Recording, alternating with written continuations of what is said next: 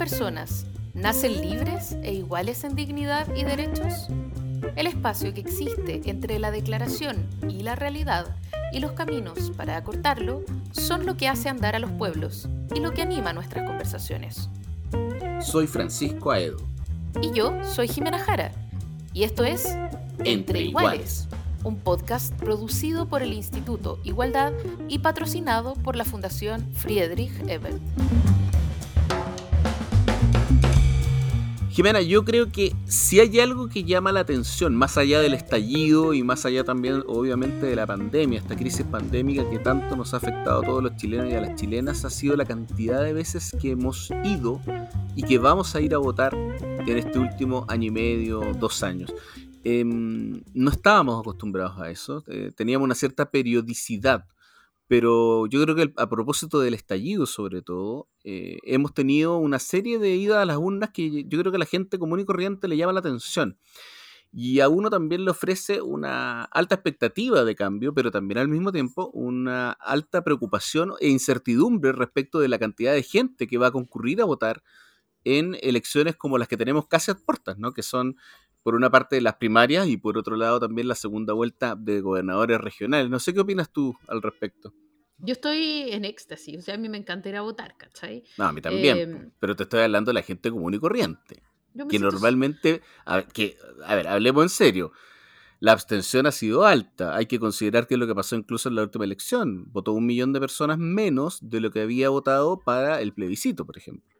Sí, yo creo que las elecciones, evidentemente, eh, aunque a mí me encanta votar, por supuesto que no producen la misma emoción eh, elecciones como eh, las primarias de segunda vuelta, o sea, perdón, la, segunda vuelta de gobernadores probablemente como el plebiscito, ¿cachai? Se, disputan cosas distintas, se generan sensaciones distintas y por eso hemos tenido participaciones también distintas. Ahora, la gran pregunta es, más allá de la legitimidad, de la tan manoseada legitimidad, de cuánta gente vota, ¿cómo cambia el panorama en términos de los resultados, ¿cachai? ¿Cómo votan, cómo votan mm. por ejemplo, los votantes eh, em, eh, excepcionales, los votantes que entran y salen, ¿no? Que, que, solo si se sienten convocados para ir a votar votan y que si no, no lo hacen, eh, respecto de quienes siempre votan, ¿cachai? Mm. Que una cosa es el, el, padrón permanente y otra cosa es el padrón circunstancial, ¿no? Y eso cambia resultados. ¿Te refieres como, por ejemplo, la gente que va a votar en general por independiente? Eh, o, por o qué pasa, por ejemplo, con el tema de los jóvenes. Por ejemplo, en, el último, en, el, en, la votación del plebiscito hubo un aumento bastante sostenido de lo que fue el mundo joven de ir a votar y una baja, digamos, en los sectores que comúnmente iban a votar. Eh, en este caso tuvimos una alta, un alto número de gente que fue a votar por la lista del pueblo, que es una lista, digamos, de, independiente, un, nuevo, de alguna manera, actor que se involucra también en la política chilena. Yo creo que eso, ese tipo de factores en general eh, a mí me parece que son interesantes también como para, para, para revisar. Y en ese sentido, eh, en esta ocasión, queremos conversar con una persona que yo creo que nos sorprendió. A, mi entender, yo creo que una de las grandes sorpresas que hubo en esta, en esta elección, ya habían participado del anterior, pero en, en este caso fue un sitio, Chile Decide que yo creo que ese día, el 16 de mayo, en, la noche, todos nos tenía ahí a punta de clic, por decirlo de alguna manera, eh, viendo qué es lo que estaba pasando con, diferentes con las diferentes elecciones, con las cuatro elecciones que había en ese minuto, ¿no te parece? Me parece que efectivamente es así y que tenemos que empezar a, tratar de comprender qué es lo que está ocurriendo eh, y qué es lo que se va a abrir eh, ahora para adelante, ¿no? Estando de acuerdo contigo, eh, la incertidumbre creo yo que es la más grande ganadora, por lo menos para quienes somos los votantes tradicionales y estamos acostumbrados a un escenario más o menos abordable, ¿no? Y yo creo que para poder hablar de esa incertidumbre, hablemos con, quienes han estado o, con quien ha estado eh, mirando datos de las últimas elecciones eh, desde plataformas, ¿no? Y tenemos un invitado bien interesante eh, en, la, en la próxima parte de este podcast. Bueno, y para conversar de todos estos temas, eh, ya estamos con Cristóbal Uneus, que es ingeniero civil eh, industrial de la Universidad de Chile y doctorado en economía de la Universidad de Stanford, pero más importante que eso, es también eh, socio y fundador de eh, Holster, que son los que hicieron Chile Decide, Decide Chile. decide Chile. Decide Chile. Eh, y que fue uno de los, pero así yo creo que junto con el sitio del CERVEL, uno de los más consultados. Eh, hola Cristóbal, gracias por estar con nosotros.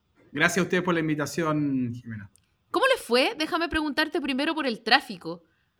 Tuvimos harto tráfico, mucho más de lo que nosotros esperábamos. Em, yo intuí cuando me di cuenta el viernes antes, cuando salió Andrés Tagle a decir que ellos iban a aplicar paridad con TONT recién cuando estuviera el 90% de las mesas escrutadas, yo dije, nos están regalando, esta es la mía. Esta es la mía. Habíamos decidido antes em, hacerlo desde el primer cómputo, em, algo que aprendimos el 2013 y después estuvimos el 2017 también haciendo. De hecho, el 2017 conversamos antes con Francisco, em, nos pasó algo bien curioso. Cuando salió el primer cómputo de diputados, nosotros decíamos que con el primer cómputo, creo que eran 1.500, 1.700 votos, el Frente Amplio sacaba 20, 20 diputados yo me acuerdo que alguien nos dijo, eso debe estar malo. Tienen que tener un error. No puede ser que el Frente Amplio tiene que ser dos diputados, pero no 20. Claro. Em, y se mantuvo, subió 21, bajó 19, pero terminó en 20. Em, y ahora pasó un poco lo mismo. Con el primer cómputo, el frente, la lista del pueblo sacó 18 y terminó un poquito, terminó en 27. Subió bastante, pero ya del primer cómputo se veía una tendencia importante. Tuvimos harto tráfico ese día dos millones y medio, en los dos días siguientes en total tres millones y medio de visitas. Em, y la gente nos escribe buena onda, dando ideas. Em, no, súper, súper em, agradecido del cariño de la gente, los interesados en las elecciones, en entender. Em, gente nos escribe del sur, nos dice, oye, el concejal mío sacó más votos para que lo arreglen. Em, yo le comentaba a Cristóbal que nosotros mismos yo creo que aumentamos mucho el tráfico porque cada cinco minutos estábamos ahí cliqueando de nuevo para ver qué es lo que pasa. Sí, por lo menos a mí, o sea, yo estaba pegada a esos dos sitios, ¿no? Al sitio del CERVEL, eh, las elecciones, y, al sitio de ustedes porque, y bueno, y de ahí además me llegaban muchos, muchas gráficas de ustedes. Entonces yo estaba haciendo F5 y mientras tanto me llegaban por WhatsApp las gráficas de ustedes con distintas cantidades de votos, ¿no? Eh, para tratar de ir eh, generando tendencia. Entonces eh, hubo una intensidad y quiero, lo, que, lo primero que quiero preguntarte es por qué decidieron hacer esta iniciativa que tenía una logística gigantesca, ¿no? Y qué, qué suerte de chasquis tuvieron para poder mantenerlo actualizado. Esto, mira, es una buena pregunta. Nos han hecho más gente ahora que, descubrieron que Decide Chile existe. Y, Antonio y a mí nos gustan las elecciones y siempre alrededor de las elecciones conversamos los resultados, tratando de entender para dónde se está moviendo la sociedad. Yo me acuerdo después de las elecciones de cuando partió por primera vez el voto voluntario, el 2012, con elecciones municipales, los dos quedamos muy decepcionados en la forma en que se estaban entregando los datos el análisis, la gráfica, la visualización. Y dijimos, esto hay que contribuir al debate de la democracia, ¿no es cierto? Como dice el Washington Post, Democracy dies in darkness, la democracia muere en la oscuridad. Nosotros queríamos aportar con nuestro granito de arena, montamos Decide Chile, em, tuvimos la elección presidencial de 2013, aprendimos un montón sobre visualización, después el 2017 nos fue mejor, instauramos el hemiciclo, lo del Frente Amplio, la segunda vuelta fuimos de los primeros que empezamos a hacer comparaciones y sabíamos que em, entre medio publicamos un libro, hemos escrito tratando de entender quiénes votan y por quiénes votan y em, cuando empezó lo, el estallido y el acuerdo dijimos tenemos que estar para el plebiscito y lo que venga porque esto va a ser, va a explicar el futuro durante mucho tiempo. Em, invertimos un montón de tiempo y esfuerzo, porque aquí la parte computacional detrás es compleja, pero la parte más difícil es la interfaz para que la persona intuitivamente entienda lo más rápidamente posible qué es lo que está pasando. Mm. ¿No es cierto? Porque claro, la gente educada va a entender cualquier sitio, pero la gente común y corriente que ve las elecciones una vez cada cuatro años tiene que poder llegar y navegar fácilmente. Y ahí invertimos un montón, con, tenemos diseñadores, gente güey que la experiencia. Em, y, hemos, y si ustedes ven la historia como para atrás, hemos ido probando distintas visualizaciones em, que nos han gustado, el hemiciclo lo hemos perfeccionado, em, pero ya es como algo nuestro y, por lo tanto eso es algo que, que, vamos a ir mejorando. Tenemos alguna sorpresa para la segunda vuelta a gobernadores, vienen las primarias, no hemos hecho nunca primaria, eh, porque las primarias pasadas no las hicimos, entonces esta va a ser la primera primaria y tenemos algunos desafíos también de visualización. Así que eso está, entretenido. Y, así como baches, cosas que nos tocó, publicamos uno, eh, el problema que tuvimos en el distrito 11, que pasó también en cuatro otros distritos, es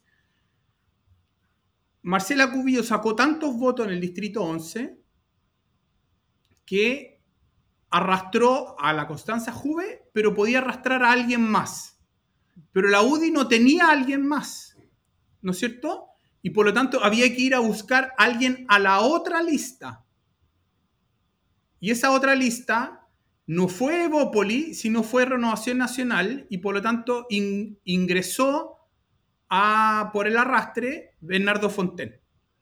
Y si, la gente que estuvo mirando, y de hecho nos llegaron, incluso me llamó gente para preguntarme por qué solo están mostrando cuatro escaños y no los seis, era porque justamente esa condición de borde no la teníamos contemplada. Mm.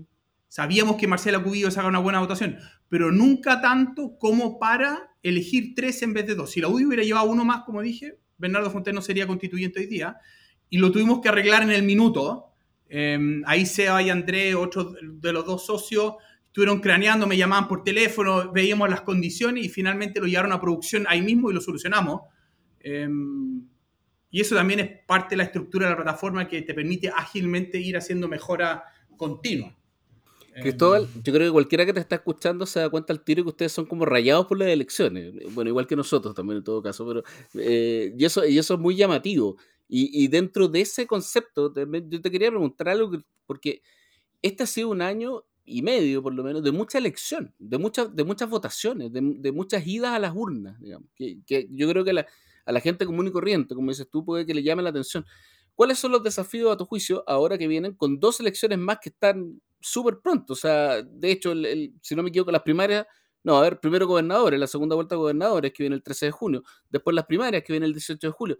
¿Cómo adelantan ustedes, desde Chile digamos, eh, de estos dos nuevos, estas dos nuevas idas a las urnas para decidir por nuevos representantes? Claro, la segunda vuelta de gobernador es más fácil porque ya sabes quiénes son los candidatos, reciclas un poco lo que ya hiciste, ¿no es cierto? Y por lo mm. tanto estamos esperando el lunes el CERVEL publica el escenario, que son cómo van a venir los datos para la segunda vuelta y con eso nosotros podemos probar la plataforma, las visualizaciones. Siempre queremos hacer mejoras continuas en, ya, a ver, hemos recibido mucho este comentario, a ver, tratemos de, incorporarlo ahora. Em, y también ideas nuestras de cómo ir mejorando el sitio, hacerlo más amigable em, y más intuitivo el, entender. Em, pero claro, estamos bien encima y las primarias va a ser un desafío no menor porque, porque tú vas a querer ver dos elecciones a la vez, ¿no es cierto? Porque, claro, probablemente vas a ir a votar por una primaria, pero también vas a querer saber cómo está yendo la otra primaria, ¿no es cierto? Y eso también tiene desafío. Tenemos un equipo que se dedica y que está mirando eso. Yo participo desde como entendiendo los datos, pero hay una parte de diseño no menor que, que es súper relevante, que termina al final determinando que la gente se quede en la página y se quede pegada porque les gustó. En ese sentido, Cristóbal, uno de los desafíos podría ser también el tema de la abstención. Te lo pregunto porque yo me acuerdo que una de las cosas que tú destacaste también, o sea, de hecho, una de las cosas que marcó quizás esta elección fue la baja de un millón respecto del anterior, digamos. O sea, la abstención puede ser un componente. Claro. Eh, es decir, yo sin duda, y nosotros siempre estamos preocupados de mostrarlo como bien en el centro del sitio, porque creemos que la participación es un tema central. Em, el desafío de la segunda vuelta a gobernador es justamente cuánta gente va a votar. Yo creo que va a votar mucho menos que lo que votó el 15 y 6 de mayo en las regiones respectivas. La pregunta es cuánto. Y hemos nosotros dicho y hemos hecho algunos informes que dependiendo quién vota puede ser el que gane. Em, y, eso va a ser súper interesante mirarlo y después analizarlo y compartir con nuestros lectores qué es lo que hemos estado aprendiendo. Cristóbal, eh, no es que te quiera ocupar de, pitonizo, aunque la tentación es grande, pero ustedes hacen un análisis bien interesante respecto de, cómo se puede tendenciar el voto de acuerdo con quienes sean etariamente quienes más voten, ¿no? Mm. Eh, y en ese sentido, sí, te voy a pedir que hagas un poco de pitonizo en el, en, el sentido de que probablemente sean unas votaciones, uno podría imaginar, en la que, en la que no haya gran pasión, quizás, o sea, que vote gente que sea más, eh, más del mundo político. Yo no sé si hay una gran batalla, probablemente para Karina Oliva y para Orrego y para quienes vayan a las segundas vueltas, sí, pero no sé si es un gran hito democrático de masas, ¿no? Sí, yo, yo creo que no. Yo creo que la gente no sabe lo que significa el gobernador. Em, yo creo que nadie lo entiende. Em, no está claro qué es lo que va a poder hacer el gobernador, ¿no es cierto? Parece que dos leyes importantes que van a determinar las plata de las atribuciones todavía no, están siendo, no han sido aprobadas. Em, y por lo tanto yo creo que una primera vez, segunda vuelta al gobernador, los que van a terminar votando son los, como tú bien dices Jimena, los que están más cerca del mundo de, de la política, los partidos, el acarreo va a ser relevante. Eh, y el que acarree más gente probablemente el que va a terminar eh, ganando. Que eso no es bueno para un sistema que se está instalando recién ahora, en que uno le gustaría que tuviera harta legitimidad y harta eh, conocimiento para que justamente también tenga autoridad el gobernador. ¿Tú crees que se está instaurando realmente un nuevo sistema? Porque este tipo de elecciones fueron elecciones eh, especiales, entre comillas, en las, que, en las que hubo una apertura para que los independientes pudieran ingresar a la competencia electoral, ¿no? Y en este momento justamente estamos al borde de una conversación en la que hay quienes... Eh, piden que esas sean las condiciones también para el Parlamento, ¿no? Eh, que, que, los independientes puedan inscribir listas y no que los partidos políticos bajen eh, las, barreras de entrada de manera que puedan constituirse como partidos políticos grupos de independientes hasta ahora, ¿no? Lo cual hace competir un sistema eh, en el que hay muchas, eh, muchas exigencias de transparencia y de, y de gasto, y otro que es más o menos oscuro, que es cómo se financian los independientes, ¿no? ¿Tú crees que se está instaurando un nuevo sistema y que es más o menos difícil de eludir esta idea de que los independientes irrumpan en las elecciones? Es una buena pregunta. Yo, yo saco dos lecciones importantes de la elección del 15 y el 16 de mayo. La primera, el tema de la paridad. Yo creo que el tema de la paridad es algo que está para quedarse. Yo no me imagino las elecciones de diputados a fin del 2000 de este año sin paridad. No me las imagino, porque yo creo que esta forma de mujer-hombre, mujer-hombre, el cebra, yo creo que funcionó muy bien. Em, hubo pocos casos donde la paridad cambió el escenario, ¿no es cierto? Fueron dos en total, em, que son pocos, mucho menos de lo que nosotros habíamos simulado para, para la elección del 2017. Y yo creo que eso es algo que, que niveló la cancha de manera muy importante. Y respecto a los independientes, yo lo que rescato es, hubo un montón de chilenos que estuvo dispuesto a dejarlo todo por ir a representar a sus adherentes a la constituyente. Y un montón de chilenos nuevos, distintos. Yo creo que eso hay que fomentarlo. Yo creo que eso hay que mantenerlo y eso hay que promoverlo. Yo soy de los que creo que una democracia sin partidos no puede funcionar Em, a mí me preocupa el tema de los independientes solo, porque una cosa es ir por una constituyente una vez y otra cosa, una cosa regular, querer representar.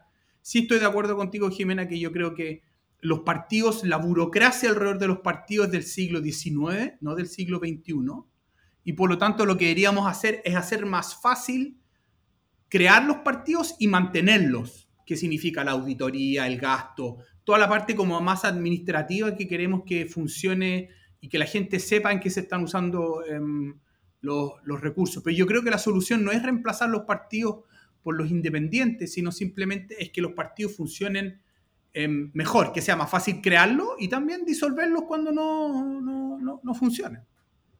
En ese sentido, Cristóbal, eh, eh, no pasa, por ejemplo, que, a ver, eh, porque yo te podría preguntar cuáles son los grandes puntos de esta elección y parece que fueran por lo menos dos, ¿no? Uno que es la baja asistencia a votar, que termina desembocando finalmente, y, mira la casualidad, digamos, desemboca finalmente en la intención de, subir de nuevo el voto obligatorio al sistema, por decirlo de alguna manera. Y segundo, la alta votación de los independientes, eh, que termina en la idea también de abrirle la posibilidad de que hagan listas, por ejemplo. ¿ya? O sea, en ese sentido, la pregunta que te quería hacer es, ¿no hay como una especie de proceso que es como más demoroso de parte del sistema político que va, que va como a la saga de sus propias votaciones? Total, total. Yo creo que, piensa tú, los partidos políticos tuvieron el peor resultado en su historia y, ningún presidente de partido renunció esa noche. Entonces, una inmutancia a los cambios em, salvajes, ¿no es cierto? Entonces, yo creo que em, cuesta las instituciones, y no solo los partidos, las empresas, pienso lo que le pasó a algunas empresas en el retail en Chile cuando entró, llegó Mercado Libre, les costó adaptarse, ofrecer calidad de servicio, pasa un poco lo mismo aquí. Yo, yo creo que lo más llamativo de los independientes, desde nosotros hemos estado mirando harto los datos, es lo transversal que es su votación. La lista del pueblo, que eligió 27, le quitó un pedazo al Frente Amplio en los jóvenes, se lo quitó. Y eso es muy impresionante. Entonces, yo, em, y de hecho es una de las cosas que voy a recomendar al final, ¿no es cierto? Yo creo que aquí hay un, hay un temazo con los jóvenes. Yo creo que yo, yo interpreto, y esto puede ser un, sesgo mío, ¿no es cierto?, que la votación de muchos independientes, siendo un voto castigo a los partidos tradicionales, es porque la democracia no está funcionando para ellos.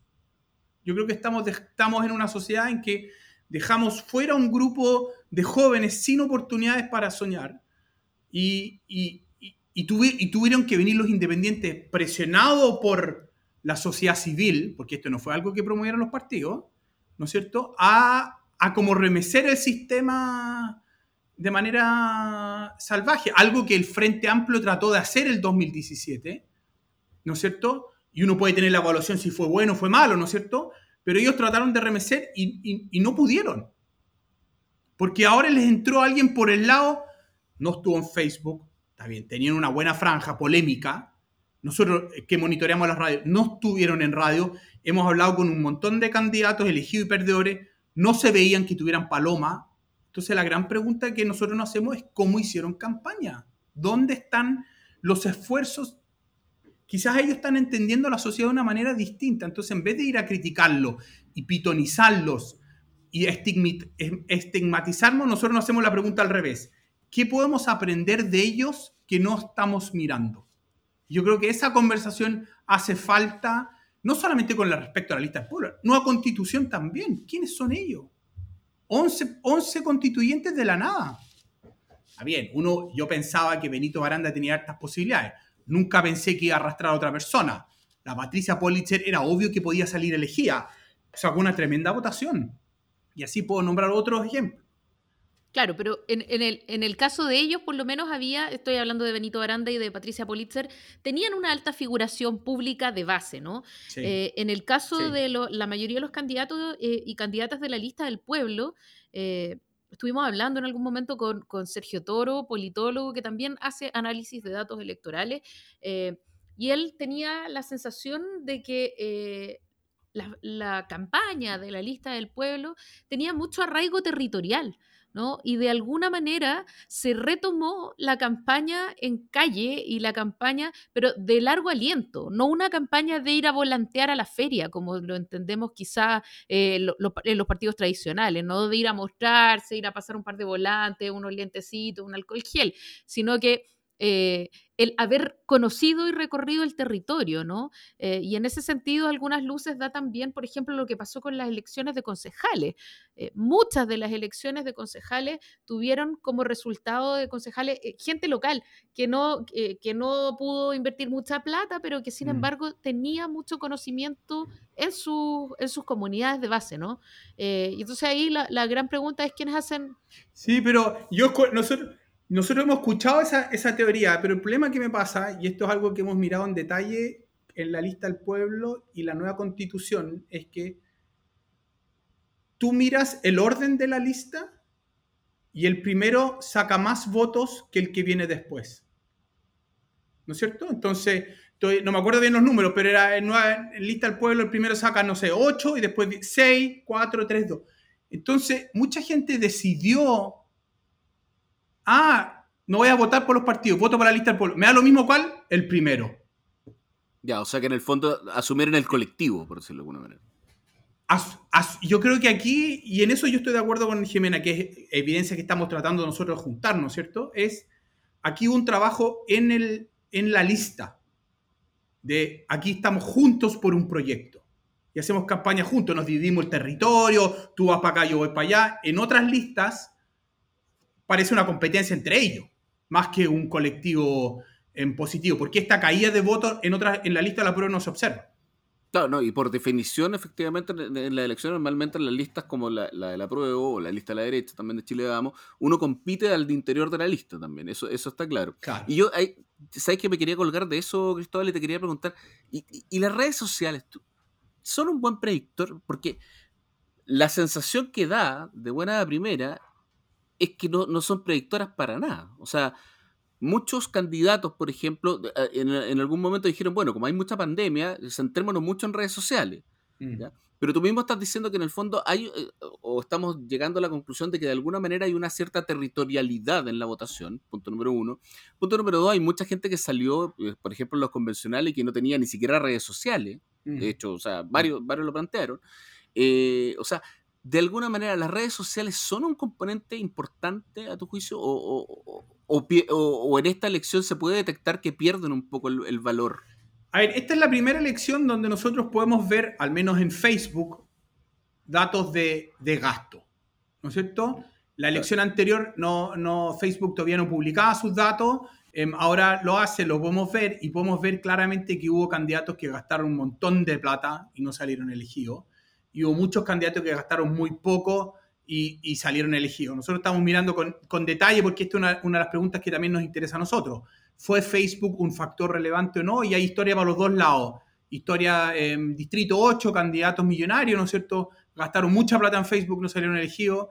Otros que, Fernando Fonten, en el Distrito 11, ¿no es cierto? Gastó un montón de plata en Facebook, pero salió elegido porque salió arrastrado por la Marcela Cubillo. Está bien, él puso votos suyo pero, pero aquí también tuvo ayuda del, del, otro. Marcela Cubillo no hizo tanta propaganda en Facebook comparado con Bernardo Fonten.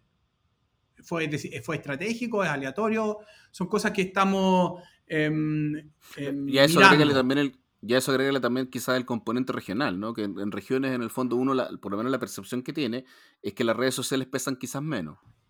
Es una duda también que a lo mejor podría ser interesante zanjarla. Esa es una duda bien, bien interesante. Tenemos pocos datos para decir mm.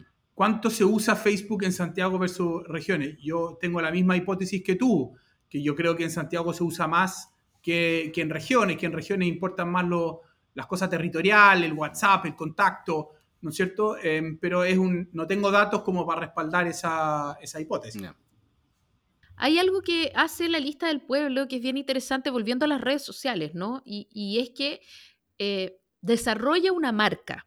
Es decir, cuando uno piensa en la campaña que ellos hacen, por lo menos en redes sociales, hacen una campaña que eh, es unitaria, efectivamente apuestan por una lista, eh, pero además le ponen un programa a la lista, ¿no? Son una organización de independientes, pero no son un collage, ¿no? Porque si tú miras, eh, ellos dicen cuáles son sus principios, qué es lo que pretenden, mm. eh, cuál es su vocación, eh, y, son, por ejemplo, yo estoy mirando acá el, Instagram, deberes constitucionales, vocación participativa, valoración de la democracia, y en cada uno de esos lados tienen un pequeño statement que ayuda a generar una narrativa.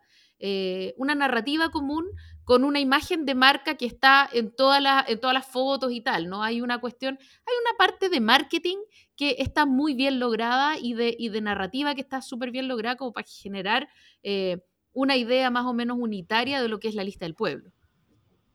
Claro, pero si tú ves el gasto en Facebook, Instagram, pagado para que le llegue a gente que no te ha visto, es bien bajo el de la lista del pueblo.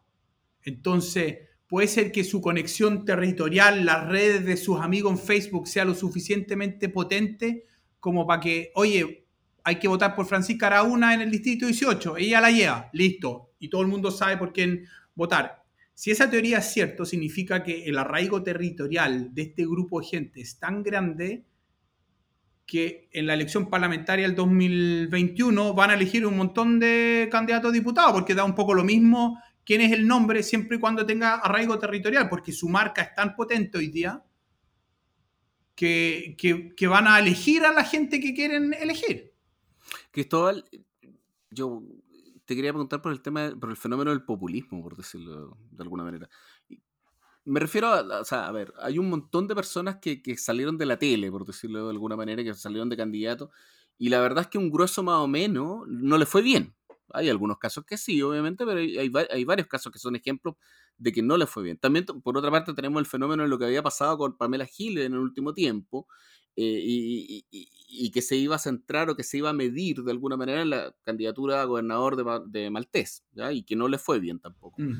No le fue bien en el contexto de los cinco, de los siete candidatos que habían en, Santiago.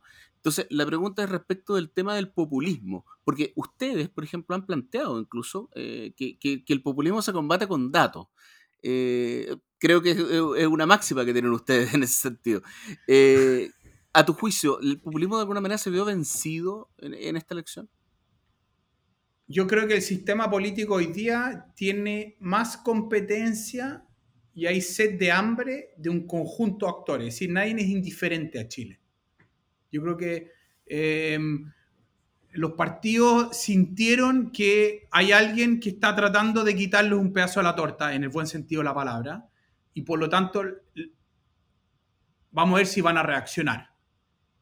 Esa es la gran pregunta em, hacia adelante. Yo creo que las elecciones, la segunda vuelta a gobernador va a ser muy em, indicativo de eso, pero la primaria también, de quién lleva a la gente a votar. La lista del pueblo va a decir si va a votar por Boric o por Jave o se van a quedar callados. En la primaria. Una pregunta. ¿Qué va a pasar en noviembre? ¿Van a levantar candidato presidencial o no? yo creo que esos son señales de que, de, no sé si la palabra es populismo, pero sí de que hay, va a haber más competencia porque más gente siente que lo que está hoy día no está funcionando. Y yo creo que eso es positivo para la, para la, democracia. Probablemente van a pasar varias elecciones hasta que lleguemos a un nuevo, a un nuevo equilibrio, ¿no es cierto? Pero yo siento que el, el, sistema político va, va, a transicionar, ojalá volvamos, yo yo creo que el, voto debería ser obligatorio, ¿no es cierto? Em, pero, pero eso es algo que, los parlamentarios decidirán, la Convención Constitucional decidirá, ¿no es cierto? Pero yo creo que el, hay más chilenos que se dan cuenta que pueden representar a Chile y que lo mostraron el 15 y 16 de mayo. Cristóbal, bueno, lo que está claro, eh, al menos dos cosas. Uno, los partidos tradicionales eh, están complicados y tienen que reaccionar rápido si no quieren que les coman la colol. Eso es lo primero. Y lo segundo es... Em, eh, que, tenemos más, más preguntas y más hipótesis que certezas respecto de quiénes son y cómo son mm. eh, estos nuevos mm. grupos que hoy día están entrando en la deliberación pública, ¿no? Y justamente por eso quiero, eh, junto con agradecerte que hayas estado con nosotros hoy día, pedirte que nos recomiendes un par de lecturas o a lo mejor nos recomiendes una, una serie, una película, algo que nos haga pensar sobre el tema. Yo estoy, a propósito de, lo que pasó en la elección y los jóvenes que nosotros estamos eh, mirando, empecé a leer un libro de un politólogo norteamericano, ¿no es cierto? Que se llama, en inglés se llama Making Youth Voters, Vote, que en el fondo hagan que los jóvenes voten. Em, el autor es, si me dan un segundo, les doy el, no, soy muy bueno para acordarme los nombres de los autores, es Holbein y Hillicus en el fondo, la tesis de ello es un poco esto, que es importante que los jóvenes voten. La diferencia en las tasas de participación entre los países se debe, explica en gran parte por su diferencia en la tasa de participación de los jóvenes, y que los jóvenes necesitan tanto habilidades cognitivas para votar, pero también no cognitivas. Y ellos enfatizan mucho el segundo rol, de las no cognitivas. Tener persistencia, la capacidad de análisis, eh, y no solamente saber por quién por quién votar. Se los recomiendo. Perfecto, Cristóbal. Muy agradecido por tu participación y también, por supuesto, por tu recomendación y por haber estado con nosotros ahora en Entre Iguales. Gracias, Cristóbal. Muchas gracias. Las opiniones vertidas en este podcast solo representan a las personas que las emiten y no necesariamente a la Fundación Friedrich Ebert ni al Instituto Igualdad.